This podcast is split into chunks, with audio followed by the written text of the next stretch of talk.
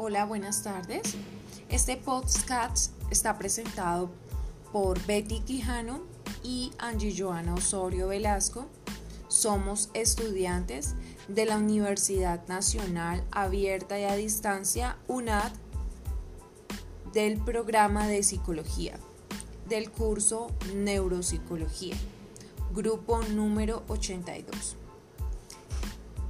Continuación vamos a compartir con ustedes nuestra propuesta de intervención psicológica, la cual tiene como tema de intervención el uso de la psicoeducación con pacientes crónicos como estrategia terapéutica.